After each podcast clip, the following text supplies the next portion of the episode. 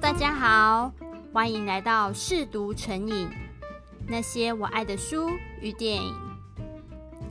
今天是丹布朗旅行团的最后一个行程啦，没错，就是二零一三年出版的《地狱》这部作品，在这两年阅读的话，会非常的有既视感，甚至有一种预言成真的感觉。那一样，先来发个免责声明。以下的介绍皆出自小说的内容，不包含个人信仰立场。还没登机的旅客，请尽速戴上你的耳机登机。我们出发喽！故事的开头，兰登教授从噩梦醒来，发现自己头痛欲裂，头上似乎还有个十几针缝合的伤口。他人正在医院里。旁边的柜子放着他的衣服，而衣服上满是血迹。但更糟的是，他完全不记得自己到底发生了什么，甚至也不知道今天是几月几号，人到底在哪里。一位名叫席耶娜的医师告诉他，他正在佛罗伦斯的一间医院里的加护病房。他只是因为头部受伤而有轻微的失忆症，不用太紧张。但此时，一位名叫瓦颜莎的女杀手闯进来，不由分说的对加护病房里的人开枪。追击的对象很明显就是兰登。在席耶娜的帮忙及带领下，他们狼狈的搭上计程车逃跑，返回席耶娜的公寓。得以喘口气的兰登教授开始思考，自己究竟为什么会来到佛罗伦斯，还有到底为什么会被追杀。席耶娜在兰登教授外套的隐藏口袋里发现了一个东西，一个看似生物管的钛合金属管，上面还有危险的标志。生物管就是专门用来运送一些危险物质的东西，例如说病毒。而席耶娜也相信这就是兰登教授遭到追杀的原因。总之，他们最后决定打开生物管一探究竟。而里面放的则是个看起来历史久远的圆筒印章，正确来说，那是一个超小型的投射装置，而投射出来的图片正是波提切利的创作《地狱图》。《地狱图》的原型源自于但丁所写的《神曲》三部曲中的第一部《地狱篇》。但丁所描写的地狱，基本上定义了中世纪的人们对地狱的想象及认知，深入人心，恐怖又难忘。在诗集出版后呢，天主教会的活动参与率大幅的暴增，因为大家都怕死后会下地狱。这个地狱图远远看其实不恐怖，需要仔细看细节才知道它可怕在哪里。嗯，不过我还是会把在网络上找到的图放到节目的社群，有兴趣的朋友可以去看一下。但是如果你是真的很想研究每一层的细节，那就要麻烦你们自行上网 Google，并把图放大来看喽。就这样，兰登教授和席耶娜一边躲避不知名的暗杀，一边解读这个微型投影机里那幅。显然有被重新排序的地狱图里所隐藏的线索，唯有透过死亡之眼才能窥见真理。最后，正是在但丁的死亡面具上找到另一个线索，跟着深入沉沦的宫殿，黑暗中地下怪兽在等待。死亡面具是在一五零零年代常见的做法。就是用石膏在刚去世的人脸上拓印那个人的脸孔，那这个通常是用来纪念一些天才或是大人物。其实到了这个时候，兰登教授还不是很确定这些线索的最终目的到底是在找什么。直到他们发现这个面具的赞助人是一名叫做佐布里斯特的胚胎谱系工程学家，同时也是个狂热的。人口末日方程式及超人类主义支持者，这位佐布里斯特甚至说过：“欧洲史上最美好的事就是黑死病。”这种令人毛骨悚然的话。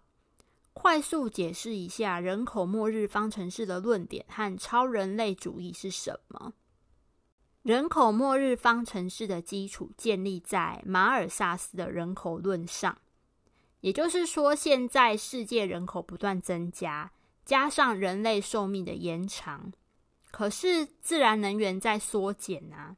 那按照这个趋势，唯一的结果就是社会崩溃，最终所有的人类呢，全都活不过一个世纪，除非发生某种大型灭绝事件。而且最好至少要减少目前一半以上的人口，才能解除这个危机。像黑死病虽然可怕，但就有效地削减人口，创造出充足的粮食与机会。据许多历史学家说，这正是之后能发生文艺复兴、带来更繁盛时代的主要原因。而超人类主义支持人类使用科学技术来增强精神啊、体力、能力和资质。简单来说，就是一种人工进化，利用基因序列来克服人体先天的弱点，突破生理形式的局限，使人类更完美。这听起来似乎没有什么不好，对吧？但其实这个想法正类似一九四零年代。纳粹科学家们提倡并实验过的种族清洗，增加某些他们觉得优秀基因特征者的出生率，减少他们觉得低劣种族特征的出生率。也就是说，佐布里斯特觉得，在有机会实现超人类主义前，人类的暴增率就会杀光所有的物种，包含自己，那就什么都免谈啦。所以，为了更美好的将来，要先杀掉目前一半以上的人口。天哪，这个想法实在是太恐怖了。于是，兰登教授推测出，他正在找的东西，或许就是佐布里斯特所创造出来的某种瘟疫病毒。到底，兰登教授能不能在病毒被释放前找到并销毁它呢？又是谁在追杀兰登教授？又是为了什么呢？以下爆雷。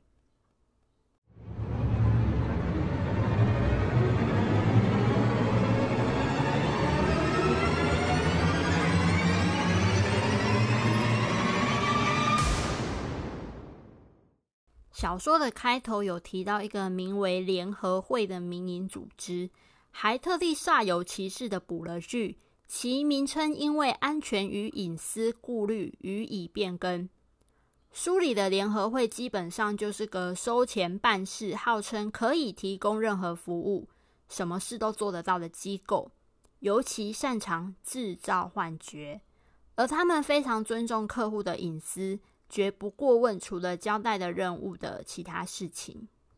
所以，佐布里斯特早早的找上了他们，要联合会帮他隐形，能在不被打扰的躲在某个地方工作一段时间。并在一个他觉得适当的时机，帮他发布一支影片，并确保将某件物品交到 WHO 世卫组织的总干事伊丽莎白博士手上。佐布里斯特曾经警告过 WHO，现今人口爆炸的问题已经到了人类灭绝的临门一脚，再不有所作为，无疑是对人类灭绝的袖手旁观。因为这次早就直接透露是佐布里斯特策划这一切的了，是不是觉得这次不需要猜幕后大 boss 有一点失望啊？别紧张，这次是有帮凶的，不然佐布里斯特在故事开始没多久就早早去领便当，要怎么释放病毒呢？这次的另一个幕后黑手，正是一路跟在兰登教授身旁的席耶纳医师。他是佐布里斯特的追随者，也是他的情人，是他与联合会联手演的一场戏。刚刚说过了，联合会擅长制造幻觉，兰登教授头上的伤口是他们弄的，让他短期失忆也是靠药物，并以为自己遭到追杀而相信席耶娜是可以帮助他的人。没错，那个叫做瓦岩莎的杀手也是剧本里的一环。因为席耶娜需要兰登帮他解谜，让他知道病毒到底被藏在哪里。而另一边，真正在找兰登教授的就是 WHO 世卫组织。侍卫的总干事伊丽莎白从佐布里斯特的保险箱里拿到了微型投影机后，就立刻找上兰登教授，希望他能帮助他们破解线索，找到病毒。经过层层解谜后，当他们最后找到放置病毒的地方，位于伊斯坦堡的地下水宫殿，却还是晚了，病毒早就已经释放。最后，席耶娜告诉他们。佐布里斯特创造的不是一般人想象的那种病毒，而是一种改变人体基因的病毒载体。人人皆带原，而受感染者会随机丧失生育能力，风险是三分之一。这种绝育病毒的效果类似人类的隐性基因，不同于瘟疫，只是短暂的削减人口数。这种地狱病毒将是一个长期方案。因为它会透过遗传不断流传至下一代。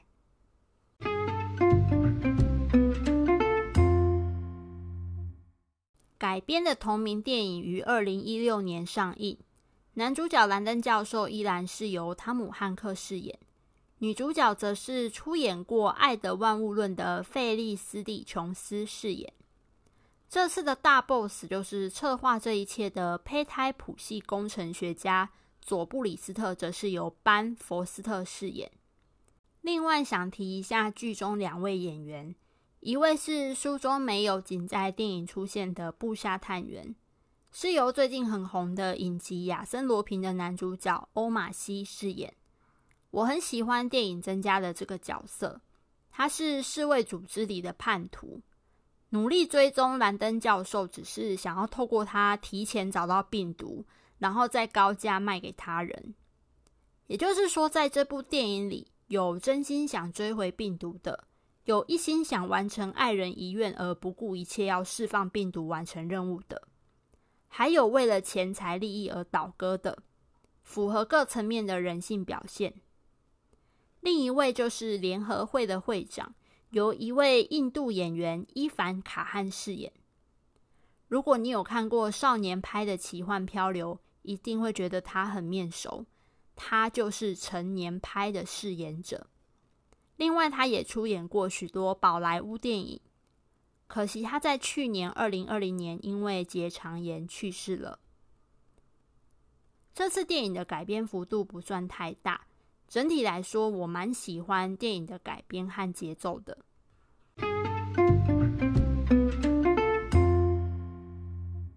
来说说几个书与电影比较大的不同之处。书里的 WHO 世卫总干事伊丽莎白博士只认识兰登教授几天而已，也就是他找兰登求助的那天，他们才第一次见面。电影里的他们呢，则是已经认识很久了，虽然也没有解释得很清楚，但他们应该有过一段感情。在书里，病毒是已经释出了，只能想办法补救。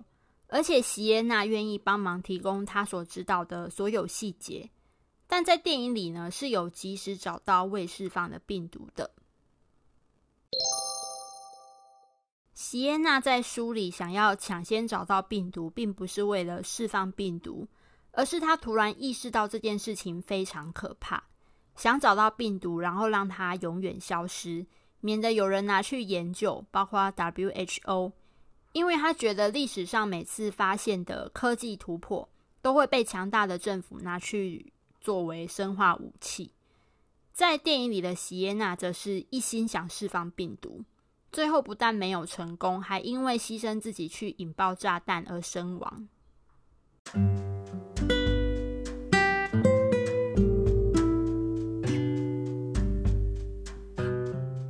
这本书依然是信仰与科学之间的斗争，只是信仰指的不再是宗教，而是信念。